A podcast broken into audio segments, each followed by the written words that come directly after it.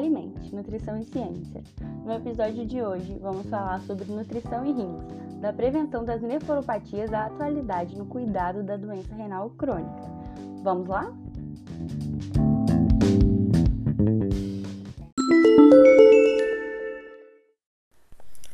Olá, eu sou a Aline Aguiar e hoje no episódio 36 vou falar sobre nutrição e rins, da prevenção das nefropatias à atualidade no cuidado da doença renal crônica. Este episódio está sendo produzido com informações disponíveis na literatura, na Sociedade Brasileira de Nefrologia e com base no guideline publicado em setembro de 2020 pelo National Kidney Foundation, que padroniza e direciona a conduta nutricional para pessoas com doença renal crônica. Também referencio e parabenizo o grupo de alunos formado pelo Cosme Santos, Juliana Galantino, Emanuele Oliveira e Thaís Lopes, que são do curso de nutrição da UFJF e cursaram a disciplina de terapia 2 comigo em ensino remoto emergencial agora no primeiro semestre de 2021 e escreveram um texto para o blog Nutrição Translacional, ao qual coordeno e exatamente esse texto é sobre a atualização deste guideline, havendo momentos nesse episódio que falarei partes deste texto. Então, caso se interessem em ler as informações desse podcast, estará em breve no site www.nuticiencia.blogspot.com. Segundo a Sociedade Brasileira de Nefrologia, 28 a 46% de indivíduos acima de 64 anos têm doença renal crônica. E no Brasil, estima-se que mais de 10 milhões de pessoas têm a doença, com crescimento expressivo nos últimos 10 anos. Isso porque a doença renal crônica tem como causas principais a hipertensão arterial e diabetes, sendo uma das principais preocupações nos cuidados das doenças crônicas, a prevenção dos seus agravos, principalmente o desenvolvimento das nefropatias, com perda gradativa da função renal. Mas também há outras causas que podem levar à doença renal, como desidratação, sepse, cálculos renais, rim policístico, alterações genéticas e glomerulopatias. E o que devemos fazer para prevenir as doenças renais e manter seus rins funcionantes? Priorizar cuidados diários para manter um melhor estilo de vida. É o que sempre falamos e provável que você que nos ouve também já saiba, já tenha ouvido outros episódios aqui do Alimente. É necessário controlar seu peso corporal, manter uma alimentação saudável, controlar sua pressão arterial, monitorar anualmente sua função renal através de exames bioquímicos como ureia, creatinina, microalbuminúria e avaliar também níveis de colesterol total, triglicerídeos, além da glicemia de jejum, hemoglobina glicada para avaliar seu perfil glicêmico, principalmente após os 40 anos. E se você tem fatores de risco para doenças renais, principalmente também não fumar, beber moderadamente e fazer exercícios físicos. O nosso sistema urinário é constituído de dois rins, dois ureteres, uma bexiga e uma uretra. De forma bem simplista, o rim é responsável por filtrar o plasma, removendo as substâncias indesejáveis ingeridas pela pessoa ou produzidas pelo metabolismo corporal. Cada rim é formado por cerca de 1,3 milhões de néfrons, tendo diversas funções, né? Vamos lá. Relembrando, homeostase corporal, né, mantendo aí o equilíbrio do meio interno e o equilíbrio ácido básico, mantendo o pH sanguíneo. Excretar as escórias nitrogenadas, que são produtos do metabolismo que possuem nitrogênio, como a ureia e creatinina. Através da ação do paratormônio, excretar fósforo e ativar a vitamina D. Também o rim controla a pressão arterial e a volemia através da secreção do hormônio renina e da ação do sistema renina, angiotensina e aldosterona, e a aldosterona, o hormônio aldosterona no túbulo contorcido distal do néfron, promove a excreção de potássio e reabsorção de sódio, o que regula a reabsorção de água né, e o ajuste da volemia. Ufa, né? Quanta função, quanta importância. E já esquecendo também, mais uma. Também secreta o hormônio eritropoetina, que estimula a medula a produzir as hemácias. Mesmo assim, é possível viver com um rim apenas caso necessário. A perda da função renal deve ser monitorada através do cálculo da taxa de filtração glomerular. e por alterações indicativas de mudança da função renal, como por exemplo a redução do volume urinário, né, da diurese, uma poliúria, que é uma pessoa que urina muitas vezes à noite, principalmente, urina com sangue ou com muita espuma e dor lombar. Então, associando a taxa de filtração glomerular e esses sintomas, é possível avaliar a sua função renal. A taxa de filtração glomerular é estimada por uma equação desenvolvida também pela colaboração de epidemiologia de doença renal crônica, CKD-EPI. No site da Sociedade Brasileira de Nefrologia, www.sbn.org.br, busque por calculadoras nefrológicas. É possível calcular sua taxa de filtração glomerular por diversas fórmulas né, como a proposta pelo CKD-EPI, da MDRD, que é uma medida estimada do ritmo de filtração glomerular, e a clássica fórmula, né, um pouco antiga, do, do Krokoff-Gaut, que foi feita em 76, 1976. O cálculo leva em consideração né, dessas fórmulas mais, mais recentes, mais novas, né, do MDRD, é, principalmente do CKD-EPI, elas levam em consideração sexo, idade, raça e os níveis de creatinina sérica. E por que a creatinina sérica, que é considerada para o cálculo da taxa de filtração glomerular, e não a ureia, que é uma outra escória nitrogenada excretada pelos rins? Porque a taxa de filtração glomerular ela, ela é a medida da depuração de uma substância que é filtrada livremente pelos glomérulos e praticamente não sofre reabsorção ou secreção tubular, né? Ela fica inalterada praticamente ao passar no néfron. E por isso a creatinina atende esse parâmetro e comumente é usada como medida padrão para avaliação da função renal. Detectando a sua taxa de filtração glomerular, é possível saber o estágio da doença renal crônica. De acordo com a Sociedade Brasileira de Nefrologia, a fase não dialítica ou tratamento conservador compreenderá os estágios 2 a 5 da doença renal crônica, com taxa de filtração glomerular entre 90 e 15 ml por minuto. A doença renal crônica é classificada em estágios 0, 1, 2, 3A, 3B, 4 e 5. E aí a gente considera do estágio 1 a 5, né? Vamos dizer assim.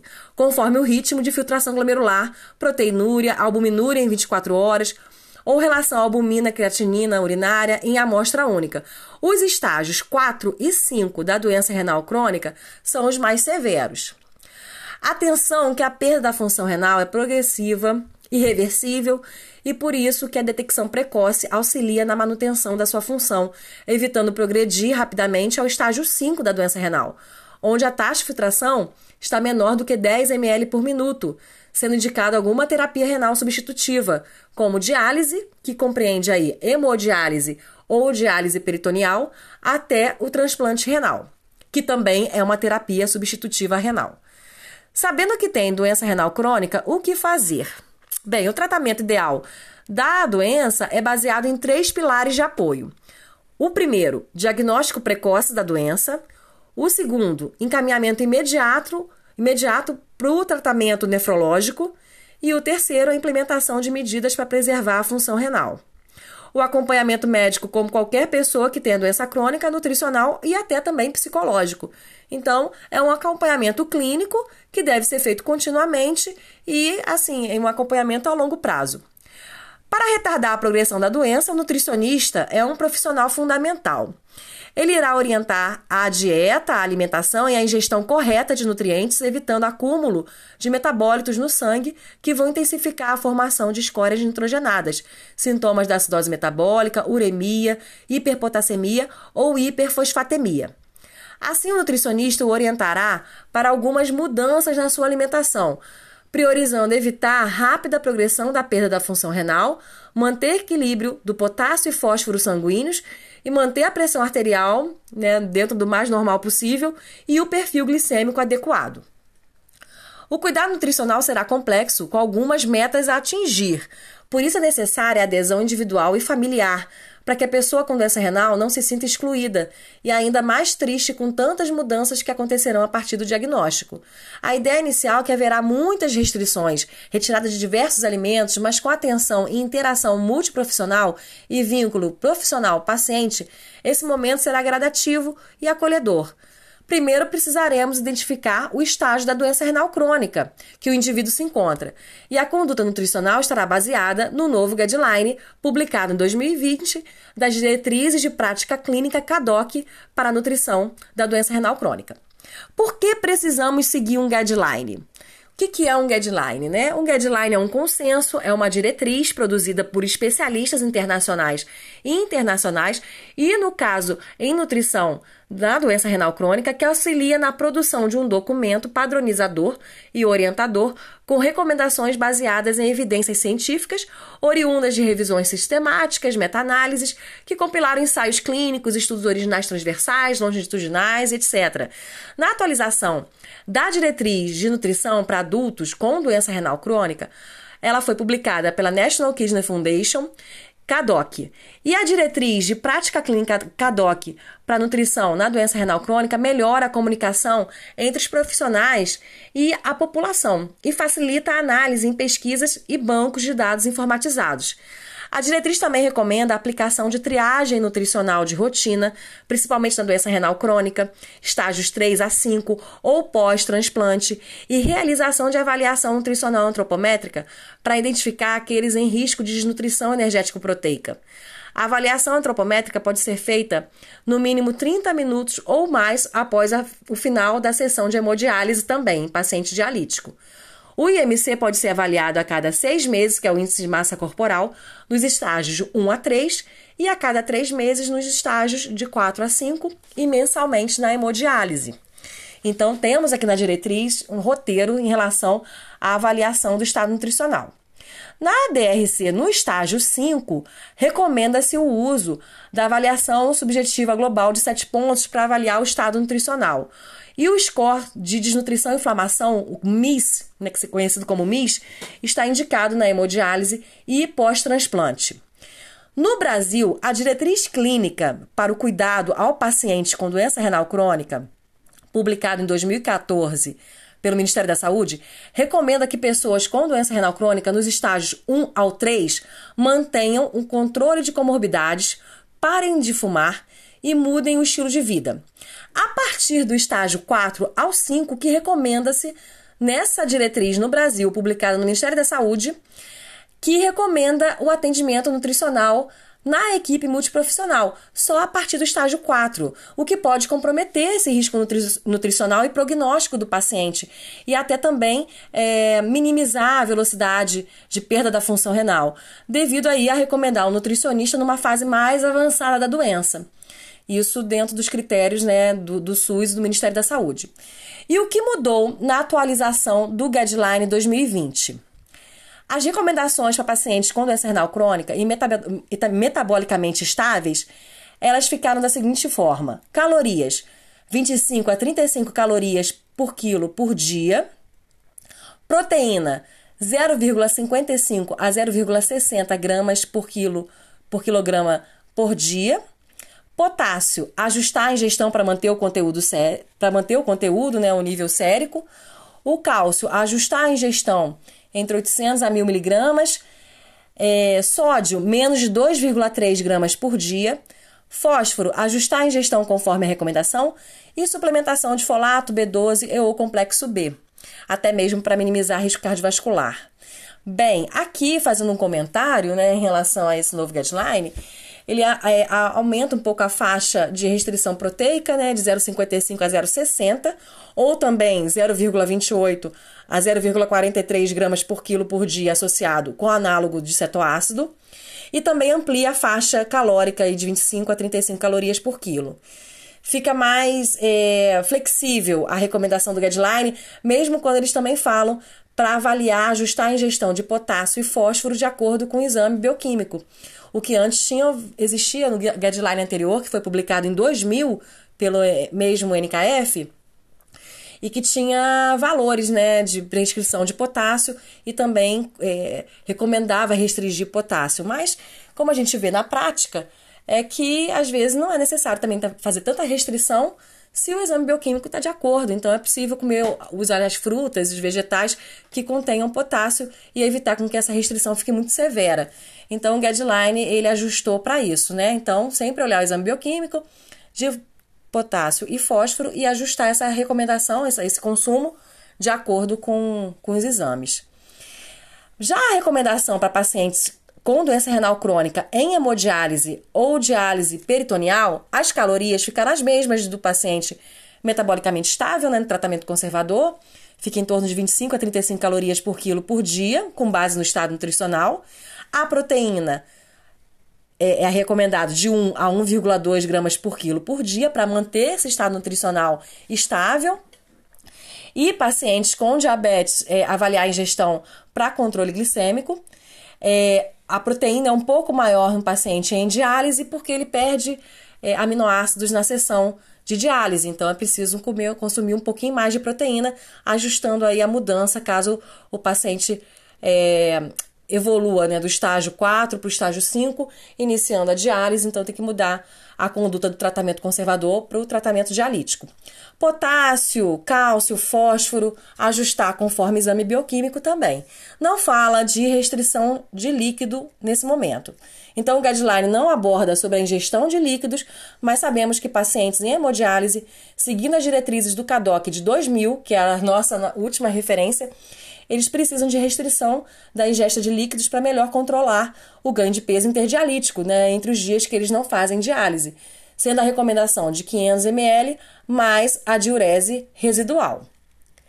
Grupos de pesquisa no Brasil e no mundo, com destaque aí ao grupo de pesquisa em nutrição renal, coordenado pela professora Denise Mafra, da Universidade Federal Fluminense, vem estudando o consumo de alimentos com compostos bioativos por pessoas com DRC, com doença renal crônica, tanto em tratamento conservador como em hemodiálise, e a ação desses compostos, desses alimentos, na diminuição da expressão de NF-κB, diminuindo a produção de citocinas pró-inflamatórias e influenciando a cascata da inflamação. Esses estudos são feitos com vários alimentos, como cúrcuma, vegetais crucíferos, alho, chocolate amargo, castanha do Brasil, dentre outros, né? Então, é uma linha de pesquisa aí bem interessante. Quem tiver interesse em se aprofundar, pode pesquisar e e consultar os trabalhos desse grupo. As pessoas com doença renal crônica devem ser acompanhadas e orientadas por uma equipe multidisciplinar, com aconselhamento e suporte sobre mudança de estilo de vida, avaliação nutricional, seguimento contínuo dos medicamentos prescritos, programa de educação sobre doença renal crônica e terapia substitutiva, orientações sobre as modalidades de tratamento, né, entre outras condições. E ideal seria que esse profissional já atuasse a partir do diagnóstico da DRC e mais precocemente possível, promovendo educação alimentar nutricional, com base nas recomendações descritas, né, quantitativas que eu falei no Guideline 2020, porém mais flexíveis, sem esquecer o incentivo à alimentação saudável, priorizando alimentos in natura, seguindo o novo guia alimentar da população brasileira, com orientações sobre o consumo de alimentos ultraprocessados, né, evitando esses alimentos, porque essas pessoas, pessoas que vivem com doença renal crônica tem, é, costumam ter o fósforo sérico aumentado e alimentos ultraprocessados costumam contribuir com excesso de sódio e fósforo e que são inadequados para esse consumo dentro de uma condição de doença renal crônica. Então é muito importante que as pessoas que vivem com doença renal crônica elas tenham um acompanhamento multiprofissional com o nutricionista o mais precoce possível para que a, a alimentação seja mais é, tranquila possível, apesar de algumas restrições que a gente falou, mas que ela seja a mais é, adequada à sua cultura, ao seu hábito familiar e que não seja um estresse a mais, né, para mais uma, uma situação de preocupação que essa pessoa vai viver. É isso que eu quis trazer para vocês, né? Agradeço a atenção. Alimente nossa ideia, alimente nutrição e ciência.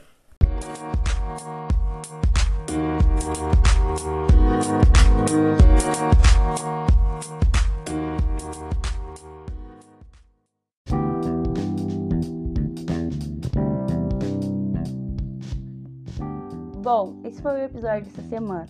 Espero que você tenha gostado. E se você gostou, não deixe de compartilhar no Instagram e nos marcar. Nós somos alimente.nutricão e ciência. É isso, até a próxima semana. Muito obrigada por alimentar nossa ideia.